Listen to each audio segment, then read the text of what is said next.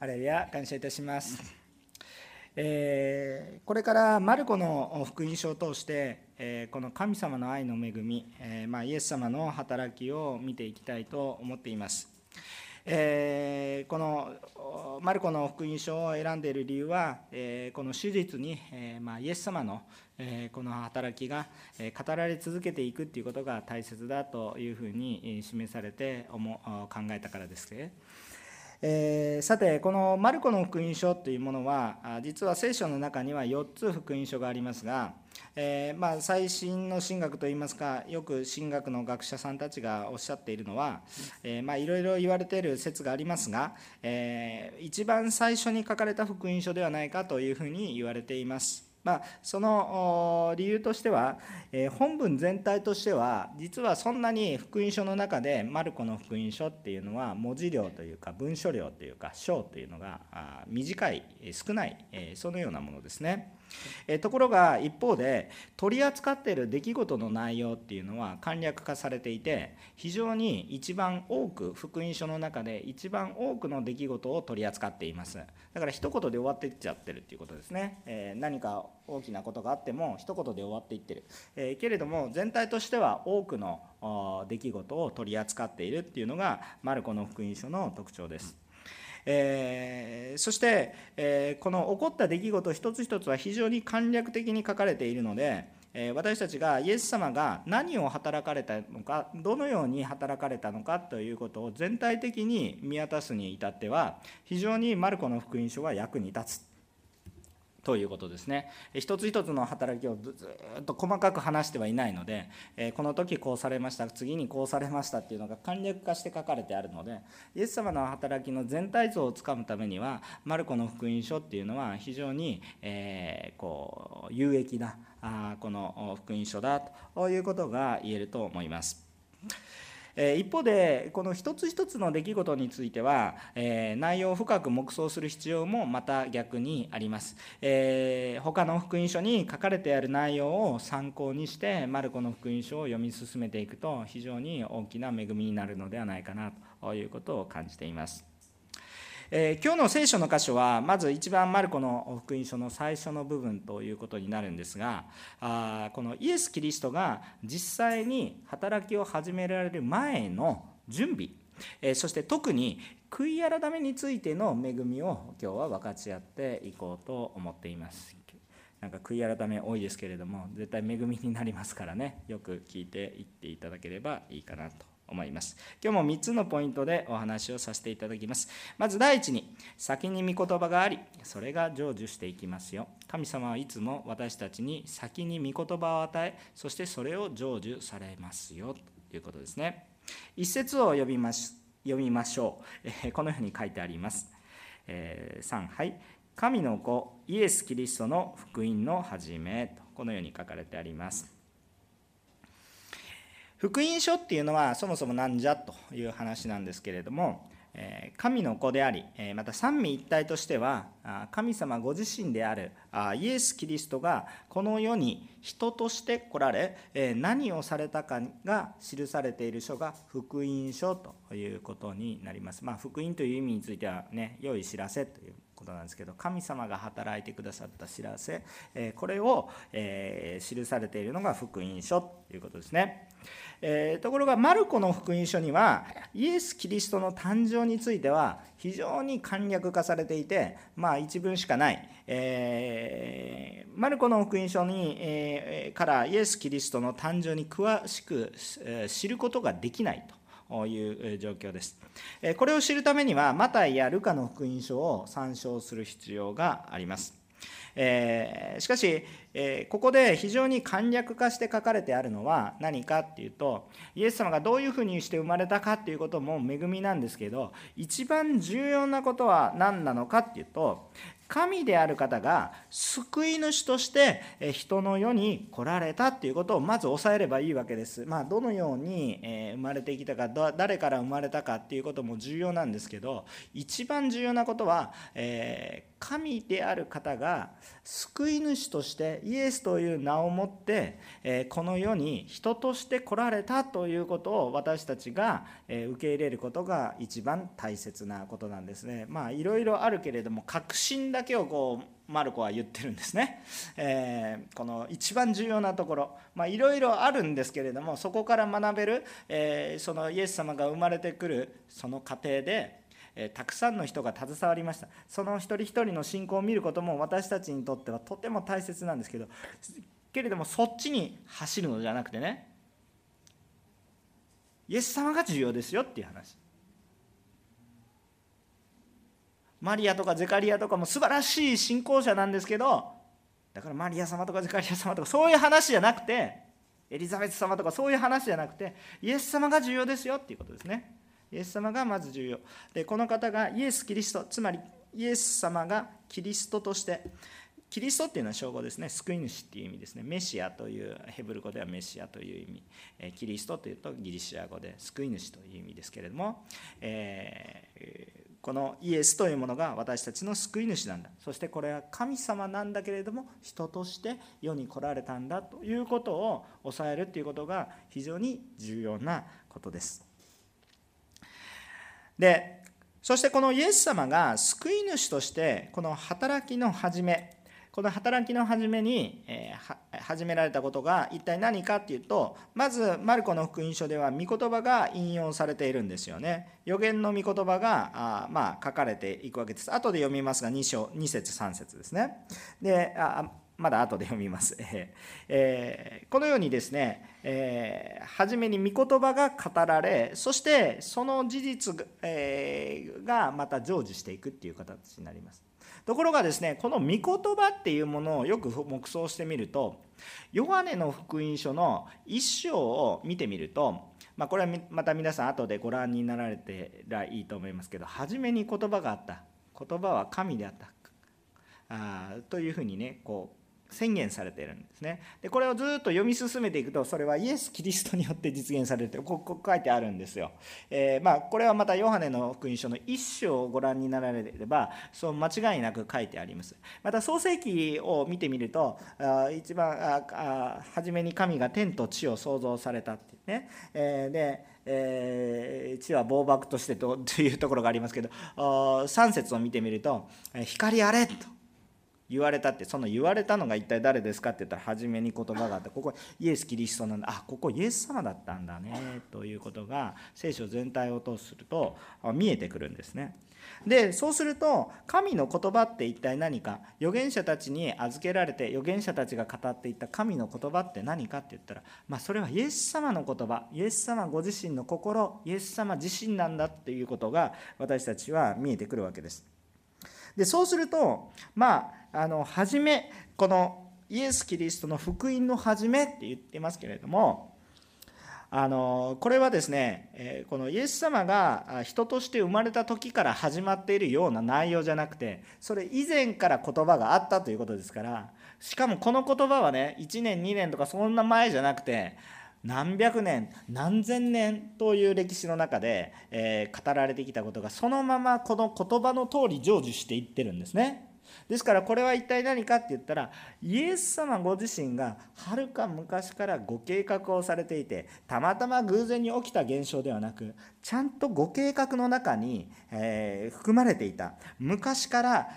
こう準備をしてきてそして最善の時主が定められた。最善の時にイエス様が来られているんだということを思うんですね。だからもう私たちの想像のつかない始まりから主はこの働きをイエス様の働きこの世での働きを始めようとしてご計画なさっておられたんだ。実際にイエス様が人として生まれる前から御言葉はあったわけですから。だから始まりとはキリスト自身が始まりでした。ということを私たちは黙想したいんですね。何も私たちがいろいろやって後から後付けでイエス様が何かをされたわけじゃなくて始まりそのものから主はこう計画をされていたんだその本当によく準備されたものが私たちに今提供されてるんですなんか付け焼き場で「はいはいちょっとやりましたよ」って言ったらそういう感じにインスタントなものはインスタントな感じに感じますけれどもものすごく準備されてきたらやっぱりそれは喜びとなって感じますよね。もうそれがもう誰も準備できない始まりからずっと主が準備されてきた最高のものが今皆さんの前に提供され続けていますと。これは本当に素晴らしいことだなと、え私も思います。主ご自身は昔から初めからずっと準備をしてこられた。そして今私たちの世界でも同じようなことがあると思いますが、え、今ねあのちょうどタイムリーに、えアメリカの大統領が来るとか来ないとか、えいや来ないことはないんですけど来ると思うんですけども そういう話をしていますよね、えー、こういう世界の要人とか重要な人物が来る時にいきなり連絡なしに突撃で来るっていうことはなかなかないわけです。がいきなり来られてもある程度連絡が行くわけですね直前でもね、えー、でもそれっていうのは正式な働きをする時にいきなり行くんじゃなくて先駆けがあるんです。行きますよって。でその連絡の通り来たから初対面の人でもそっくりさんじゃなくて本物ですねって分かるわけですよ。ねあのトランプさんの時はモノマネキャラがいっぱいいたんですけどバイデンさんの時はちょっといるかもしれませんね。ちょっとよく僕が知らないだけなんですけど「えそっくりさんです」とか言って「びっくりしました」とかじゃなくて本当に政府からいついつ来ますよという話があってえそしてその通り来たらあ私会ったことないでしょ？皆さんテレビのだけの人間でしょ？だからあの実際に来たって本物かどうかなんて分かんないんですけどその通りにその連絡の通りに来たら間違いなくその権威を持った人が来たんだなって分かるように。ことですよね、私たちの世の中でもその通りのことが起こります。イエス・キリストによってはもっと深い意味でその通りだ。先に言葉があってその通り来られたからこれは神様からの人なんだ。ということがはっきりと分かる。聖書のその通りに起こってきたことだから私たちはこれが単なる偶然とか何か後から作り出したわけのわからない教祖様だとかそういうことではなく本当の本物の神様がちゃんと準備して今送るよ。はい聖書の通り調べてみなさい。本当に聖書の通り来られたね。だからイエス・キリストだって分かるわけなんですね、えー、ですので2節3節ですね。2節3節、えー、ちょっと読んでみたいと思いますがこのように書いてあります。それではご一緒に読みましょうか。3はい。預言者イザヤの書にこのように書かれている。見よ私はこの私の使いをあなたの前に使わす。彼はあなたの道を備える。荒野で叫ぶ者の声がする。主の道を用意せよ。主の通られる道をまっすぐにせよ。その通りに。はい。このように書いてあります。まあその通りにって言って4節に続くんですけどこの御言葉の通りにのことが起こりましたよ。この御言葉は実際にはイエス様の話じゃないんですけどイエス様のことを告げ知らせる先駆けがまた来ますよ。その後にイエス様来ますよっていう話なんですけれども2段階なんですけれども。えー、しかしこの御言葉っていうのは全然最近語られた御言葉じゃなくて預言者イザヤによってってこういうことなんですけれどもこれは例えばイザヤ書40章の3節にを見てみると、えー、まさに同じようなことが書かれてあるわけです、えー、引用しているわけですよね。イザヤ書40章の3節をまあ見てみるとこういうことが書かれてあります、えー、牧師が読みます。荒野で叫ぶ者の声がする。主の道を用意せよ。荒れ地で私たちの神のために王子をまっすぐにせよ。ということが書かれてあるわけですね。まあこういうことが書かれてあります。まあこれえこれ1年2年だったらば誰か覚えてるかもしれませんけど そういう話。50年前でもギリギリセーフかもしれませんけどそういうレベルではありませんからね。あの100年？いやいやそんなレベルじゃないですからね。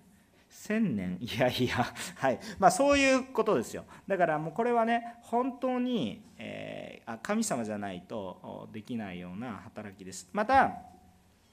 つい最近400年前ですなんですけども、えマラキ書には、えーとえ4章の5節から6節まあこれはほとんどこの旧約聖書の最後のところですけれどもマラキ書の4章の5節から6節を見てみるとこんな風に書かれています「見よ私は主の大いなる恐るべき日が来る前に預言者エリアをあなた方に使わす、えー、彼は父の心を子に向けさせ、えこの心をその父に向けさせる。それは私が来てこの地を誠実のものとして打ち滅ぼすことがないようにするためであると書かれてあるわけですね、まあ、エリアを使わしますよ。どうのこうのって、まあ、これ後で、えー、こう使わす者がいるんだっていうことで、えー、結局これが誰かというとまずヨハネが来てその後イエス様が来られるっていうことを指し示している予言の書でも、えー、とこういうのを探し出すと聖書勉強になってしまって もうむちゃくちゃいっぱい出てきますから イザヤ書だけでもいっぱい出てきますしもうそれ以降にももうたくさん出てきますのでこれぐらいにしようかなと思いますけれどもこれら聖書の箇所に出てくる荒野で叫ぶ者の声とか預言者エリアとは一体誰のことですかっていうとまああのヨハネ自身はいやいや私はエリアではないですよみたいなことを言っていますけどイエス様自身がもうエリアは来たんですと。それは一体誰のことですか？ヨハネのことですよってご説明されているところがあります。ヨハネ自身も自分がよく分からなくてもちゃんと神様はよく知ってるということなんですがここで荒野で叫ぶ者の声。預言者エリアとかこういう人たちは一体誰のことかっていうと洗礼者ヨハネのことですよと。ということです。この後出てきます。4節以降にね。でえー、このヨハネは救い主が働くための準備ですよ、ね。えー、この道を備えますよと。ね。こう送るのは私が使いを使わす。私っていう主人が別にいてね。神様がいてね。その前に使いを使わせて道をまっすぐにさせる。準備させる。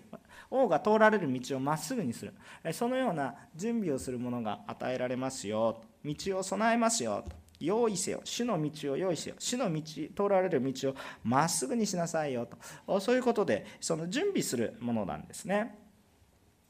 で、えこの準備とは一体何か、まあ、主の道、え主の通られる道をまっすぐにせよ。ということなんで主の働きを遮るものがなくなられるよなくなるようにするわけです。でそうするともう主がもうダイレクトにこう働かれますね。ダイレクトに働かれますからあ本当に主の働きが豊かになるんだということです。だからメインは私たちの主イエス・キリストの働きです。私たちが働くことではありません、えー、私たちは主の道をまっすぐにすればあとは主が豊かに働かれますね、えっと、私がその道をまっすぐ歩くんじゃなくて 主が働いてくださって主がダイレクトになんかこう詰まってるんじゃなくてね。詰まってるんじゃなくてこうしっかりと道を整えるとどんどんどんどんその良いものが流れていってそそそこがメインなんですよ、え筒だけあっても仕方がなくて、えー、ですね、その中身が中身はイエス様なんですよ。中身はイエス様。でもこの筒が詰まってると問題だよねっていう話を先週もしたと思うんですけれどもあそのようなことなんですね。ですから私たちが主イエスの働きを遮らなければ驚くべき宮座が主ご自身が起こしていかれますということを思うんですじゃあ今私たちがすべきことは何かって言ったら主の道をまっすぐにすることなんだということですその準備がこれからまた御言葉の通りに行われていきその御言葉の通りに現れたのがこのヨハネだということだったわけですね。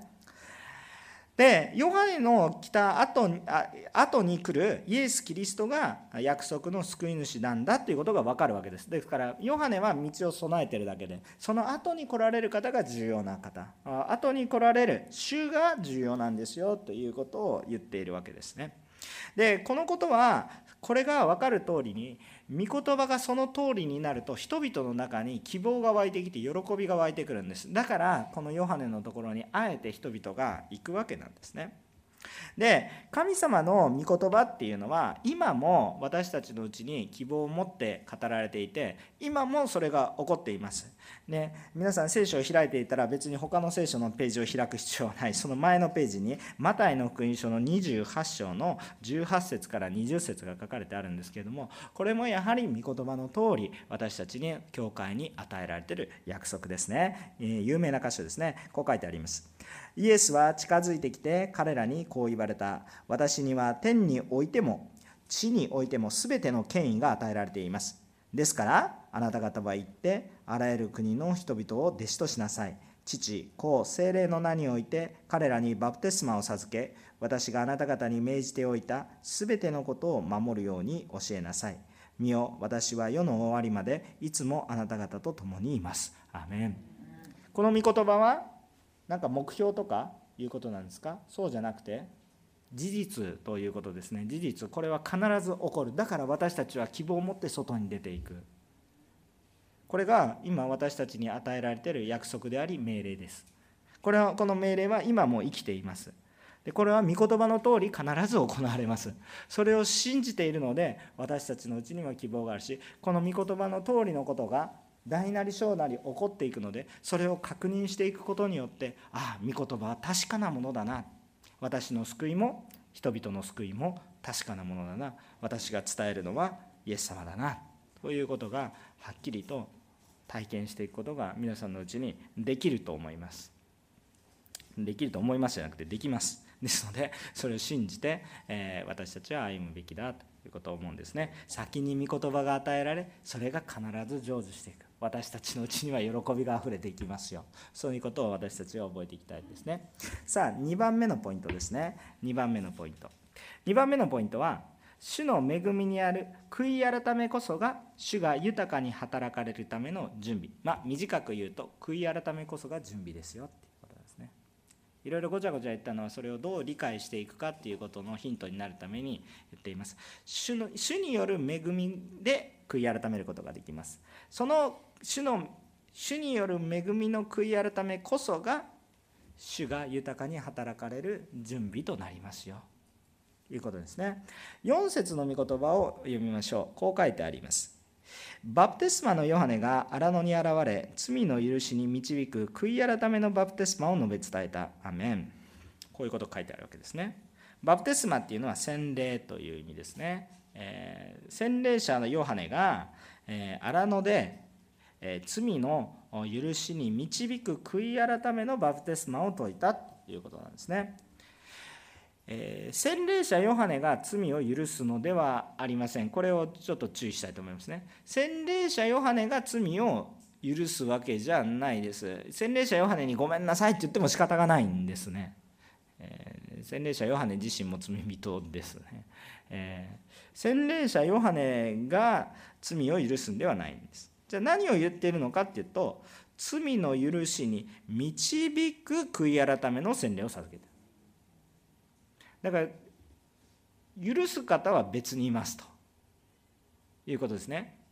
えー、罪の許しに導く悔い改めのバプテスマを授けてだから罪の許しは別にありますよ。だからそこに導くための悔い改めのバプテスマ洗礼ということですね。ガイドしたっていうだけですね。ガイドが主人公ではないんです。だからそれを何かを見せないといけないんですね。ガイドが本物を見せないといけない。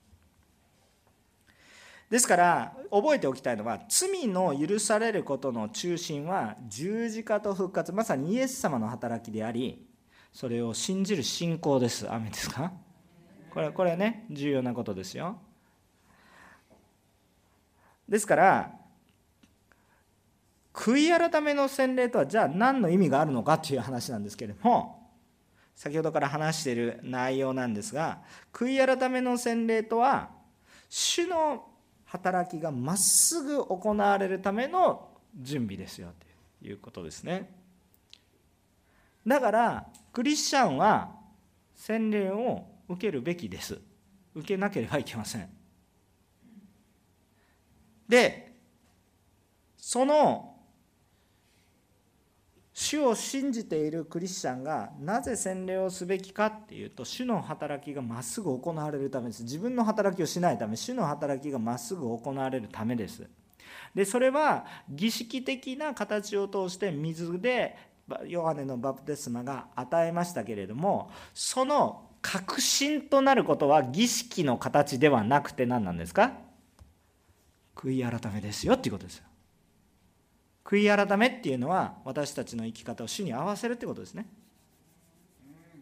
なんか反省しなさいって言ってるわけじゃないですよ。あんた罪を犯しめて反省しなさいじゃない。私たちのやり方を主に主の前に出る。主に合わせ主についていく。自分のやり方ではなくて主のやり方に合わせて。主を自分の主人とする。自分の思い願いではなく主の御心を求めていく。そういうことですね。なんかごめんなさい間違えました。別の方向に行きますって別の方向に行っちゃったらまたずれてるんです。これは悔い改めじゃ何でもあります。主に合わせていかないといけない。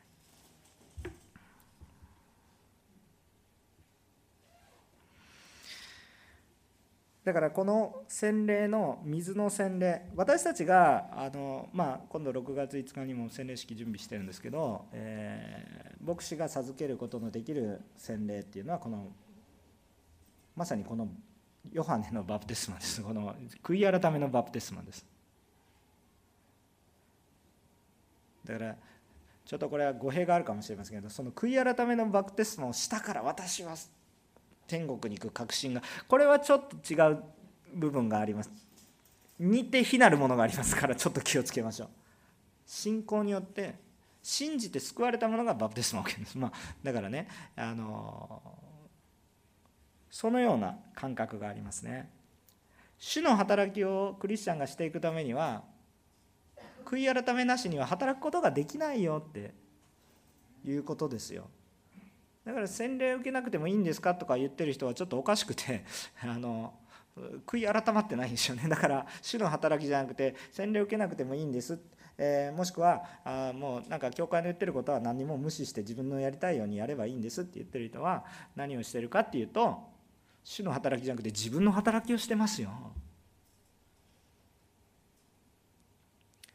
もちろん教会自体も謙遜に主に従っていかないとダメですけれども私たちが覚えたいことはやはり主の前に改まって整えられていくというこの悔い改めが少し重要なんです。でもね皆さん悔い改め悔い改めっていうことを強調するとちょっと疲れてくる人がいます、えー、この悔い改めっていうことを強調すると何か人が一生懸命準備しないと神様が働けないのかなっていうふうに誤解する人がいます、えー、人がこの準備をして悔い改めてないと神様が働けない。だからもうあの神様が働くか働けないか私にかかってる、まあ、ある意味かかってる部分はあるんですけれどもえ神様は実はそういう小さい方じゃない。え悔い改めをも私たちに導いてくださいます。だから主がやっぱり全てだなということを覚えておきたいんですね。ででも人間としてはですね悔い改め悔い改め悔い改めをばっかり言われたら、まあ、教会に来たらあなたは本当に素晴らしい方ですねって言われる一方あなた罪人です。あなた悔い改めを悔い改めるって言いますから教会に来るとあなたはダメダメダメダメダメって言われてるような気がしてちょっと心が重いんですって、え心重くならないといけない部分あるんですけどあんまりにも私たちが弱いのでずっと言われ続けるとダメですね。皆さん自分の子供ダメダメダメって言って育てたいですか？多分潰れてしまいますね。だから神様そういうようなお方ではないんです。でも悔い改めが重要なのは皆さん理解できますよね。理解できますよね。でここにここで、え面白いのは人の本当の心。まずねちょっとそのような思いがあるんだということを覚えつつもちょっと人の本音を、ね、人の心の奥底にある本音をちょっと日本語的な表現かもしれませんけど本当の深層心理といいますか本当の心に引っかかっていることは何なのかっていうのが実はこのヨハネのバプテスマの記事の中にいっぱい出てくる5節6節をちょっと見てみましょうか。5節6節こう書いてありました。ユダヤ地方、一緒に読みますか ?3、はい。ユダヤ地方の全域とエルサレムの住民は皆ヨハネのもとにやってきて、自分の罪を告白し、ヨルダン川で彼からバプテスマを受けていた。ヨハネはラクダの毛の衣を着て、腰に皮の帯を締め、イナゴと野蜜を食べていた。まあこれらのヨハネのこの姿っていうのもまた御言葉の通りに預言者の姿なんですけれども、まあ、そういう部分はちょっとありますよって言っておきますけどそっちはまだ覚えておいてください、ね、詳しい聖書を読めば引用箇所がいっぱい出てきますから、えー、それを見ていただければいい。これも御言葉の通りですねっていうことを踏まえた上でさあヨハネはどこで、えー、洗礼を授けていましたかって言ったらまず大きなポイントは荒野ですよ。荒野。まあ、日本ってあんまり荒野みたいなところはないんですけれどもまあ行けばいいわけですが行ってみたらいいと思います。もし皆さんがあのイスラエルに行ったら一度ぜひ私もしてみたいんですけど全然面白くないと思いますけどあの荒野の体験はちょっとしたいなっていつも思ってます。あの時間の余裕とお金の余裕がないのでなかなかできないんですけどね。イスラエルまで行くとね結構かかるのでね ちょっと時間もったいないって日本人的には思っていっぱい見たいと思うんですけどちょっといろんなことを置いてね自分の見たいものを置いてね荒野の体験してみたらいいと思う何もないし大変だと思う。喉乾くし 何もないし、えー、大変だと思いますけれどもあいい経験ができるんじゃないかなと思います。でヨルダン川のところで荒野のヨルダン川のところで洗礼を授けていたんですよね。であの正直そこっていうのは人が行きたいなと思うところではない場所です。人が行きたい場所ではないです。何か素敵なカフェがあったりとかですね。素敵な湖畔のなんかこうこうなんていうかなんかサイドリバーサイドなんとかウォーキングロードとか言ってやってなんかランニングできますよとかそんなことではないわけです。荒野の中で本当に荒野で、えー、おそらく何か獣もいるだろうしね。あのサソリだとかなんかいろいろね蛇だとかもいて危険性もあってあんまりいいところではないし人が好き好んで行くところではないしできればそこには行かないところ。子供では行っちゃダメですよっていうようなところ。用意をしていかないといけないようなところ。過酷な環境だと。いうことだと思います。だから荒れてるんですね、え良い環境だったら人がたくさんいて集まってくるでしょ？人がいないんですよ。でヨハネ自身の姿も、まあ、ラクダの毛衣とか着てる、まあ、そういうようなことをしているんですけど当時としては、まあ、非常にみすぼらしいといいますか、えー、近寄りたくない感じ多分匂いもすごかったと思いますね。この人ねまあ洗礼洗礼授けていたからまあまあねいつも水の中に入ってるからそこまで匂い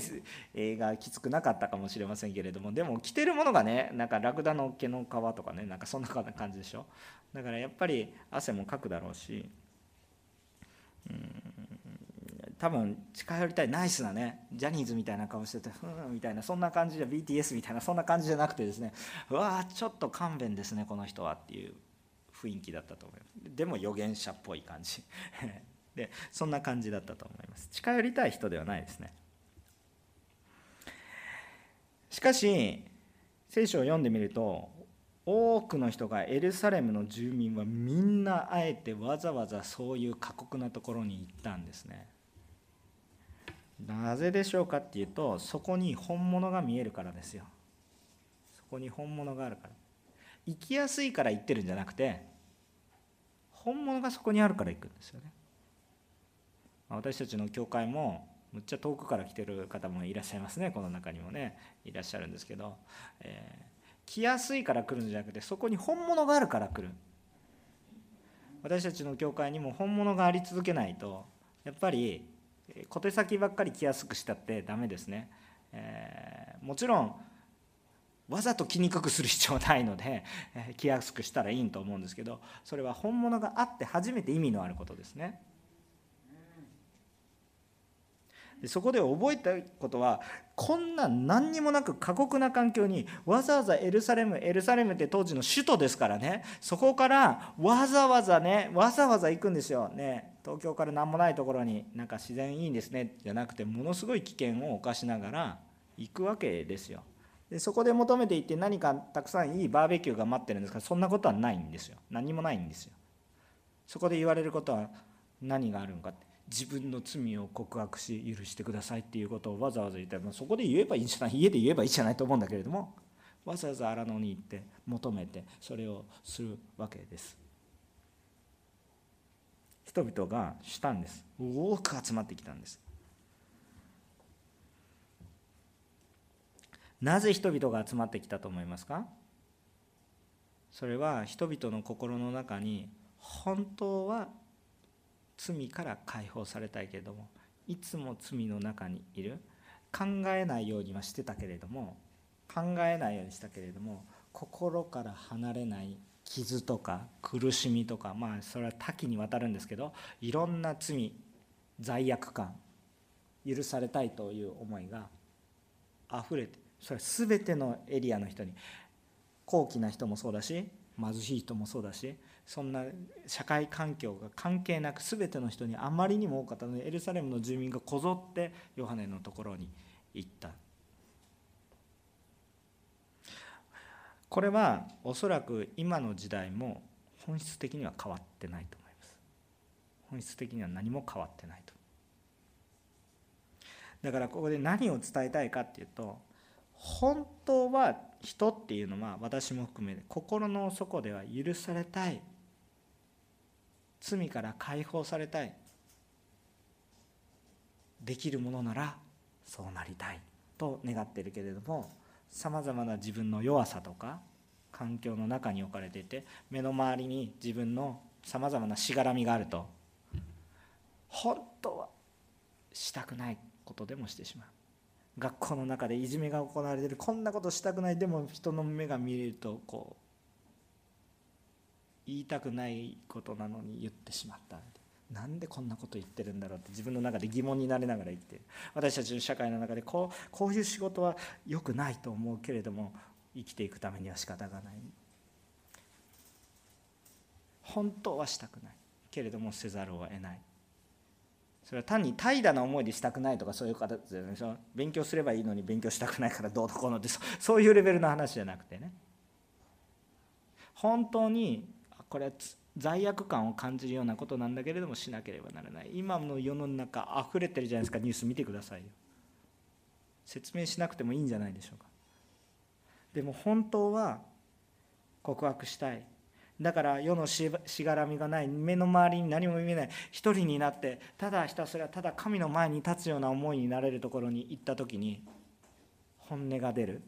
その本音は私は実は許されたい。ごめんなさいって言いたかった。誰も本当そうだねって。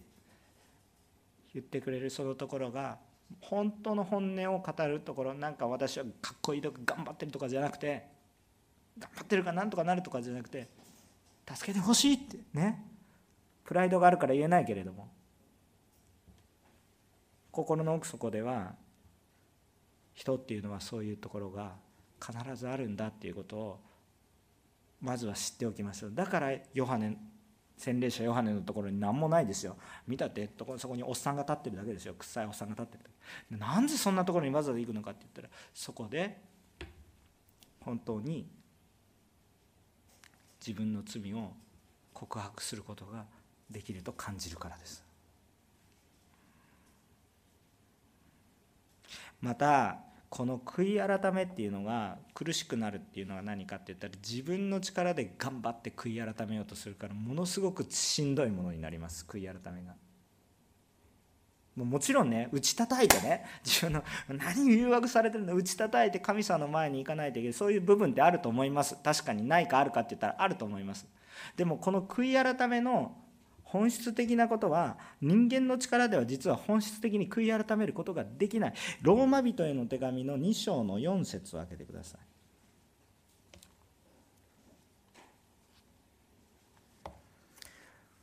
これもう前後左右左右というか、まあ、聖書を挙げてると前後左右、まあ、あのとにかく2章の4節見てみるともっと深いことがたくさん書いてあるのであのたくさん読みたいですけれどもあとりあえずまず2章の4節だけこう書いてあります。え内容は、え読みますか？それとも神の慈しみ深さがあなたを悔い改めに導くことも知らないでその豊かな慈しみと忍耐と寛容を軽んじているのですか？だから悔い改めてないよねって言ってる。実はこれは神様が忍耐を持って寛容を持ってそして何よりも慈しみを持って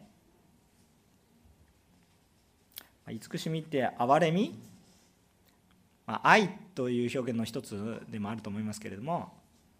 それをもって私たちを悔い改めに導いていることも知らないで実は神様が悔い改めに導いてたんですよって自分で悔い改めなんて行こうとしないから実は悔い改めたいという思いさえも神様が本当はそれ正しい思いなんだけど忍耐を持って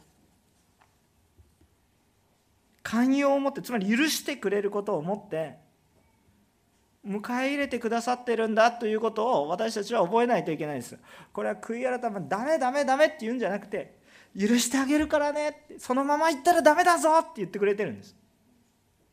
そのまま言ったらダメだけじゃなくてね許されるからちゃんと道があるから愛の言葉なんですよ。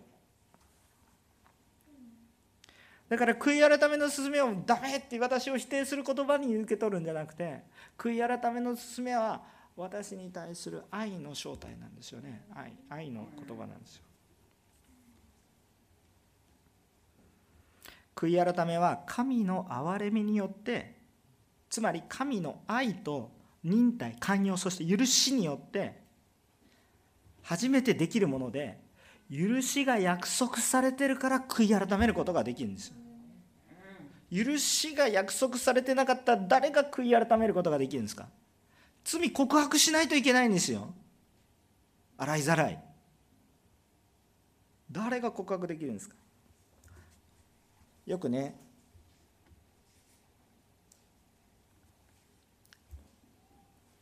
すいません原稿の漢字が間違っててね。翻訳者の方ごめんなさい。自己調査をするときにね自己調査をするときに、まあ、事故ってねあのこういろんな飛行機事故とか大きな自己調査をするときにあのそのその責任者つまり例えば運転手だとか、ね、そういう責任者の責任を追及することよりもなぜ事故が起こったかの原因究明をするためにあえてその事故の責任者の責任を問わない。追及しない。もしくは軽くする。そのようなことがこの世ではよく起こります。それは正しくないじゃ正しくないのかもしれないけれども。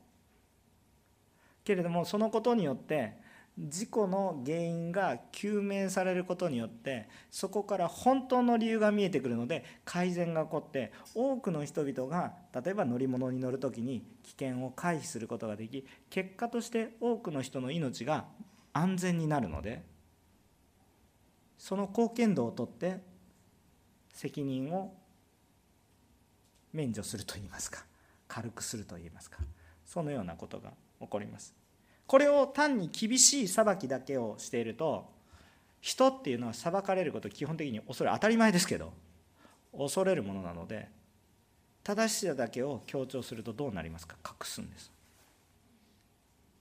結果あまりにも厳しい裁きを責任責任っていうことを言ったことによって本当の事故の原因が隠されてしまって同じ事故を繰り返す。そして多くの人がまた犠牲になる。でまた自己究明するんだけどみんな裁かれたくないから隠す。言いたくない。結局同じことを繰り返す。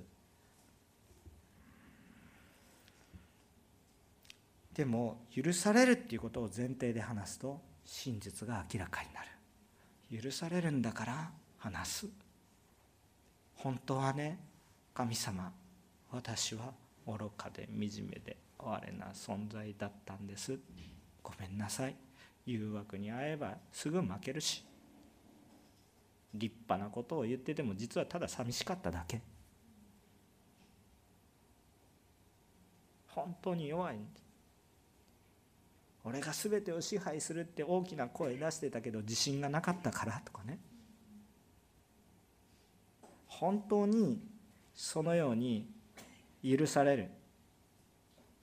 ことが前提に話されると非常にこれはね全ての関係の中に言えることです。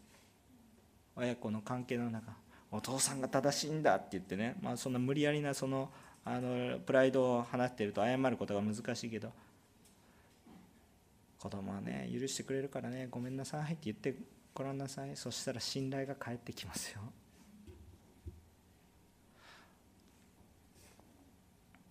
許されるっていうことが前提で私たちは悔い改めることがね。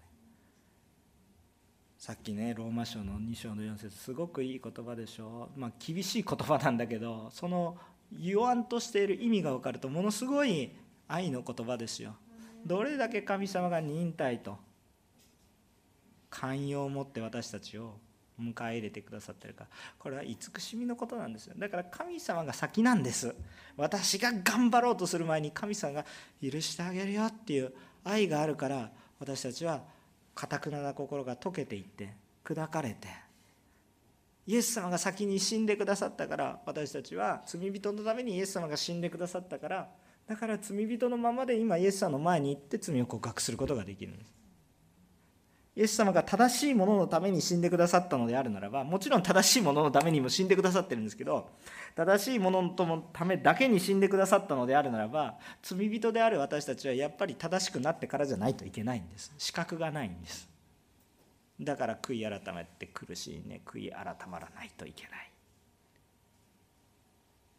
これは神様の正体なんですよね。愛の言葉なんだ裁きという言葉よりも確かに裁きはあるので恐れないといけないしここに悔い改めがないと裁かれるんです。その通りなんです。だから死を恐れることって正しいことなんです。主を恐れなければいけない。主を侮ってはいけない。軽く軽んじてはいけない。さっきのローマ人への手紙の2章の4節でもまさにそう書いてある。あなた方は何を軽んじてるんですかっていう話ですよ。だから恐れないといけない。死の裁きが下るということは恐れないといけない。でもあなた方弱いからまず私が許してあげるからね。これを蹴ったらもうチャンスがないんですけど。けれどもこれがあんまりにも大きな忍耐なので今も神様が言われているんですね。本当は私たちいいですか？本当は心の奥底で私は悔い改めたいんです。誘惑に負けそうな肉の戦いをしているかもしれないけれども本当はそこで生きていきたいんですか？このいろんな中毒さまざまな中毒にはまっていきたいんですか？いや本当は脱出したい。一時的な快楽ばっかりを続けて怠惰な生活をするんじゃなくて本当に解放されて本当に自由に歩んでいきたい。でもいろんなこうでもできるもんならやりたいって言ってるけどそれができるものが今セットされてますよみたいなね。本当はどうなのっていうところを聞いた時に隣人ね忘れてね本当はどうなのって言った時今許してあげるよって言ってるんです主はね。主の働き今準備されるよって。大丈夫だよ。あなたがこんな谷みたいな人でもあなたがこんな傲慢な山山みたいな人でももう自分のアイデンティティゼロみたいな人でももうものすごいもう俺様みたいな人でも平らにされて今日悔い改めるならば主の働きがその人として豊かに起こってくるよっていうのを約束されて本当はどう本当はどうって言われた時にやっぱ悔い改めたい人がもうあちらこちらから集まってくるんですね。私もその一人だと思います。神様は初めから言葉を与えてくださいましたよね。ずっと御言葉を与えてくださってますよね。それが成就していくんですよ。だから初めから神私が悔い改めたら神様の働きが始まるんじゃなくて初めから神様の働きがあってその導きに従った時に御言葉がそのまま皆さんのうちに私のうちに成就するんです。アーメンですか？この働きの主人はイエス様です。だから時々悔い改めばかり意識していると何もできなくなるかもしれませんねっていう不安になるんですよ。もう悔い改め悔い改めってやってるけど結局何の働きもできてないねと思うかもしれないんですけどいざ働きの場に出た時も悔い改まってなかったら自分の働きしかできないので結局何の役にも立たないんです。多くの人にね子ども食堂でたくさんの人に食べさせました。だからって何なんですかっていう話に終わっちゃうんです。でも悔い改まってると主がそこに触れてくださったりするんです。考えられないようなことが起こるんです。5つのパンと2匹の魚しか捧げてないのに5000人が食べるっていうわけわからんことが起こるんですよ。あげたのは確かに5つのパンと2匹の魚。でも悔い改まって主を見ていると主が働いてくださるのでそのわけのわからないことが起こるんです。だから私のなんかこう悔い改め悔い改めばっかり言ってていやそんなこと言ってるんだったらもうやってられないと。いやもう一生懸命伝道しましょうって言って伝道したとしたとしてもさ大したことないですあなたがその人の命を面倒見れることができるんですがその人の人生を面倒見ることができる。やってみてくださいよ。やれるんだったらやりますよ。皆さんどれくらい苦しいことか分かりますか？皆さんいろんな祈りの課題を聞きますよ。ある人はもう余命いくつですよ。でそういうそういう祈りの課題が毎日のように来ます。どうやって支えるんですか？やってごらんなさい皆さん。支えたら頭がおかしくなってしまいますよ。でも祈りますよ。その時に示されるのは私がちゃんと祈りの通り下りになっていないといけない。でも皆さんも同じですからね。そのようになった時何もできないけれども主よ私のできることはこれぐらい。でも主をどうぞあなた働いてください。主が働いてくださったら本当に慰める。私は皆さんに霊的な素晴らしい影響を与える人格者ではありません。人格者ではないですけれども主が働いてくださるならば私の拙い言葉でも神様の言葉が伝わって皆さんが今日生きる力が湧いてくると思います。なんでこんな多様な子供から大人までいてこんなちっぽけな人の話で何を満足するんですか？神様の御心が語られる時に神様の御心が感じられた時に皆さんに喜びがあふれますよ。だから私たちは主に進めに従順に従って悔い改めるものでありましょう。恵みだから苦しいものじゃないから。一時の苦しみがあったり一時の戦いはありますないかあるかあります、ね、打ち叩いて死を見ようっていう時必要です。隣人も必要です。だから教会があります。でもねこれは祝福だから。必ず皆さん祝福されていくので許されていくのでその時味わう解放感。許された自由。そういうものをですね豊かに体験していって主の言葉が確かなものであるんだということ。整えられたら主のハイウェイですからね。もう何もとどめることなく全能の神様がバーンと働かれますからね。もうこれはですねもう期待するしかないでしょう、えー、横浜おんのり協会牧師からも先にね悔い改めて皆さん全員が悔い改めてやってたらもう一人一人が使徒みたいな働きになってねちょっとすごいことが起こりますよ。期待しましょう。3, 3番目のポイントですね。人の働きではなく神ご自身の精霊様の働きが重要ですよ。7節から8節をご一緒に読みましょう。3はい。ヨハネはこう述べた。私よりも力ある方が後に来られます。私にはかがんでその方の履物を紐を解く資格もありません。私はあなた方に水でバプテスマを授けましたがこの方は精霊によってバプテスマをお授けになります。アメン。洗礼者ヨハネっていうのは実際にはすごい人です。あの正直に言います。あのこの中の誰も叶いません。それは私がそう感じるんじゃなくてイエス様がそう言っていらっしゃるんです。彼より偉大なものはいないって言ってるんです。洗礼者ヨハネほど信仰に熱い人は、まあ、いないいないですよ。本当に。主が言われてるから。主は嘘つく方じゃないし主はお世辞を言う方ではなく事実を言うので本当にそういう方なんですよ。神様がヨハネのことを評価しています。ルカの福音書の7章ですね。7章27から28を読んでみるとこう書いてある。ご一緒にお読みできれば感謝ですね。こう書いてあります。お読みしますよ。3、はい。私はあなた方に言います。女から生まれた者のの中で、ヨハネよりも偉大な者は誰もいません。しかし、神の国で一番小さいものでさえ、彼より偉大です。こう、すごいこと書いてあるんですよ。すごいこと書いてある。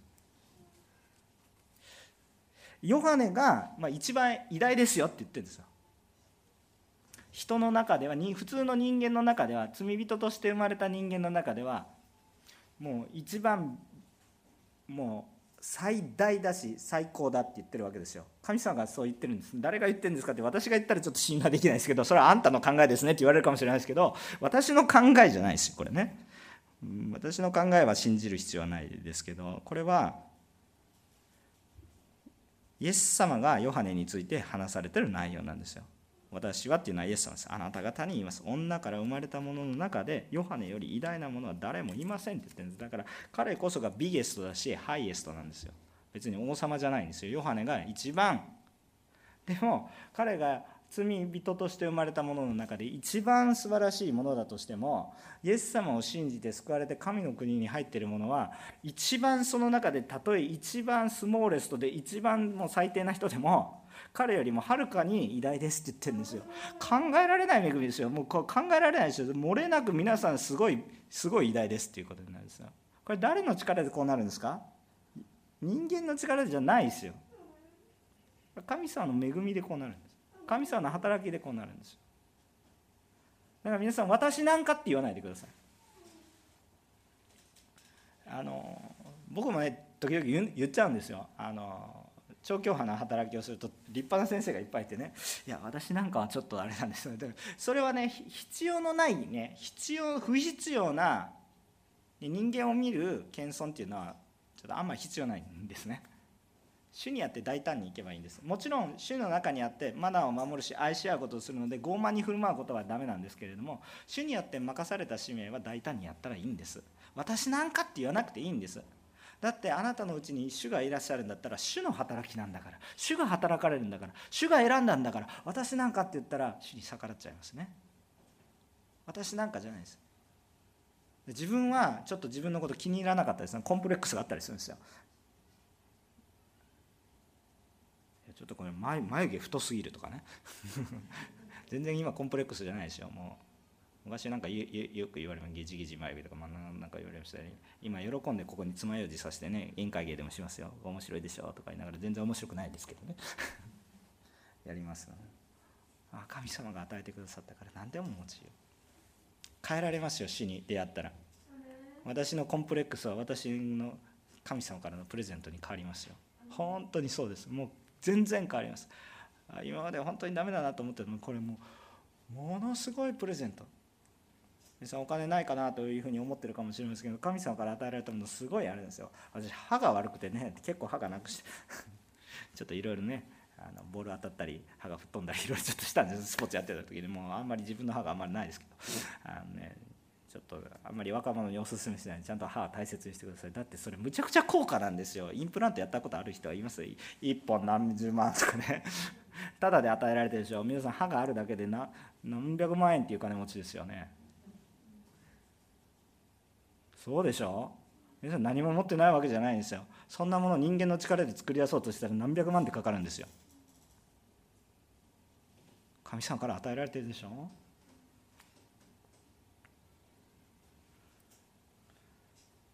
もう本当に主が豊かに与えてる。でもねヨハネは自分で告白してるんです。でも自分っていうものは本当に靴の紐イエス様の履物の、まあ、靴っていうかね履物の紐をね解くあのサンダルみたいな履物履いてたでしょ当時ね。それを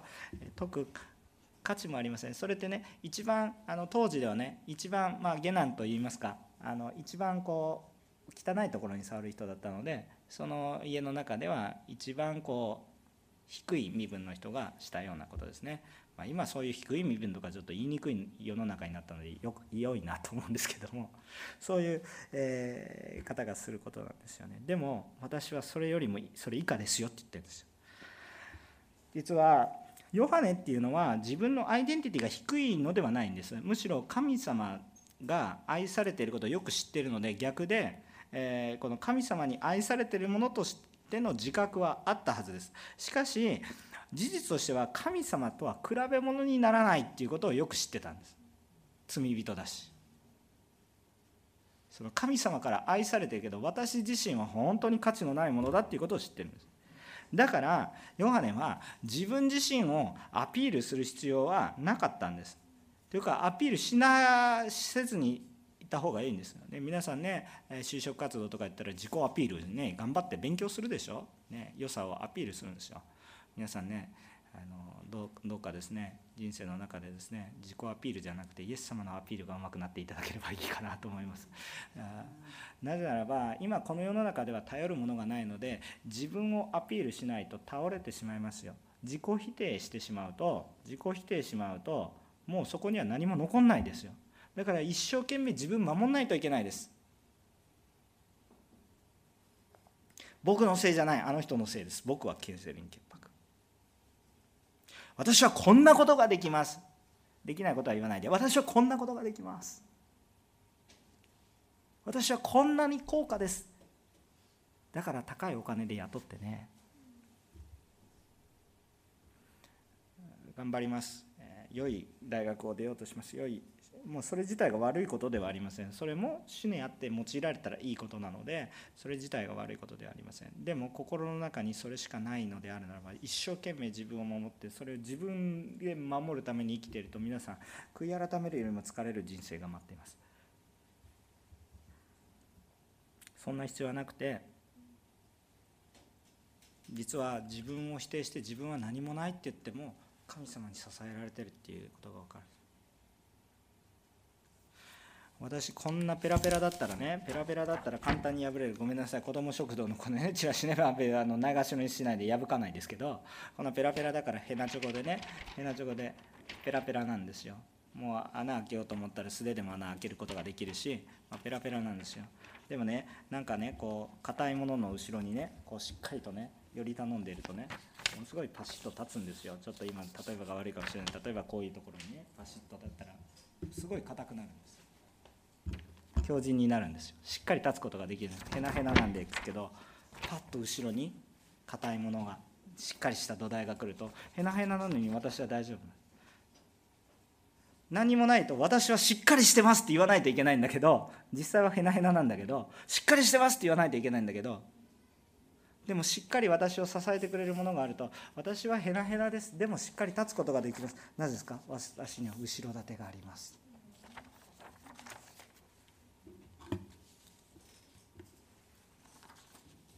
皆さん悔い改めて大丈夫です。ちゃんと受け止めてくださる方いらっしゃる。この世の中だと私ダメって言ったら全て失うように思うかもしれない。でもちゃんと受け止めてくださる方がいらっしゃる。本音で委ねて大丈夫。だから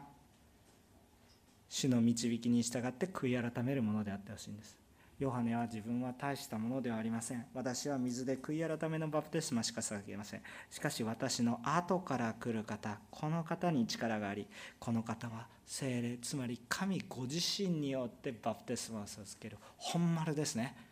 本物。罪の許しに導く洗礼ではなく罪の許しがドーンとやってきます。こうなると人は力が強いです。これはまた来週のメッセージになりますがこうなるとびっくりする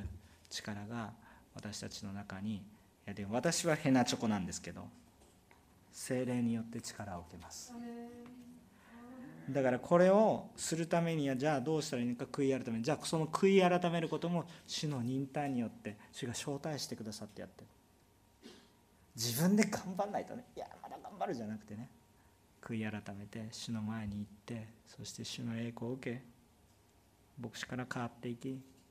また横浜の教会が変わっていき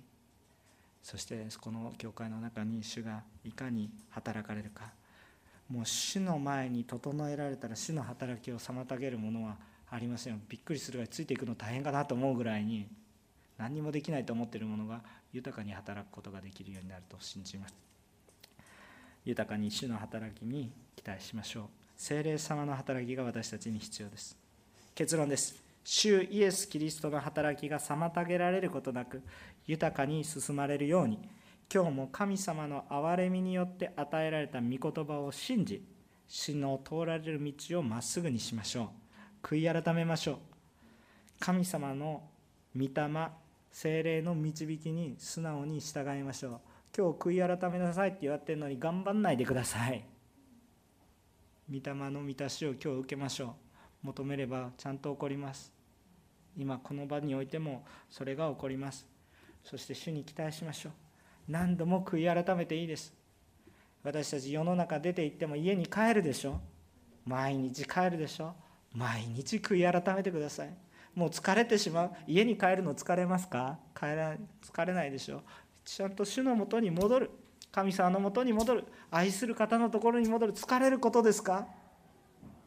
それ自分で一生懸命やってるんだと思ったら疲れるかもしれませんけど愛する者のところに帰る。愛してくださるほどのところに帰る。毎日家に帰るでしょう皆さん。毎日悔い改めてください。毎日失敗するけど毎日悔い改めてください。そしたら悔い改まるごとにまた主の働きでもまた自分の失敗でもまた悔い改めですがいつまでやるんですか？いつまででもやってください。でも主が完全に来られる時もうその繰り返しはなくなります。弱さが取られる時になくなります。でも毎日愛されるところ戻ってください。愛の正体ですよ。分かりますか？悔い改めは苦しいことじゃないんですよ。皆さんに解放を与えていくことですよ。皆さんが悔い改まろうと頑張るとこれは大変失礼だから苦しいですし戦いなんですけれどももちろん戦いはあるんですけど主の家に戻るみたいな感じなんです。だから今日も悔い改めましょう。主の正体に気づいて精霊様の豊かな満たしが皆さんのうちにありますように一言お祈りをいたします。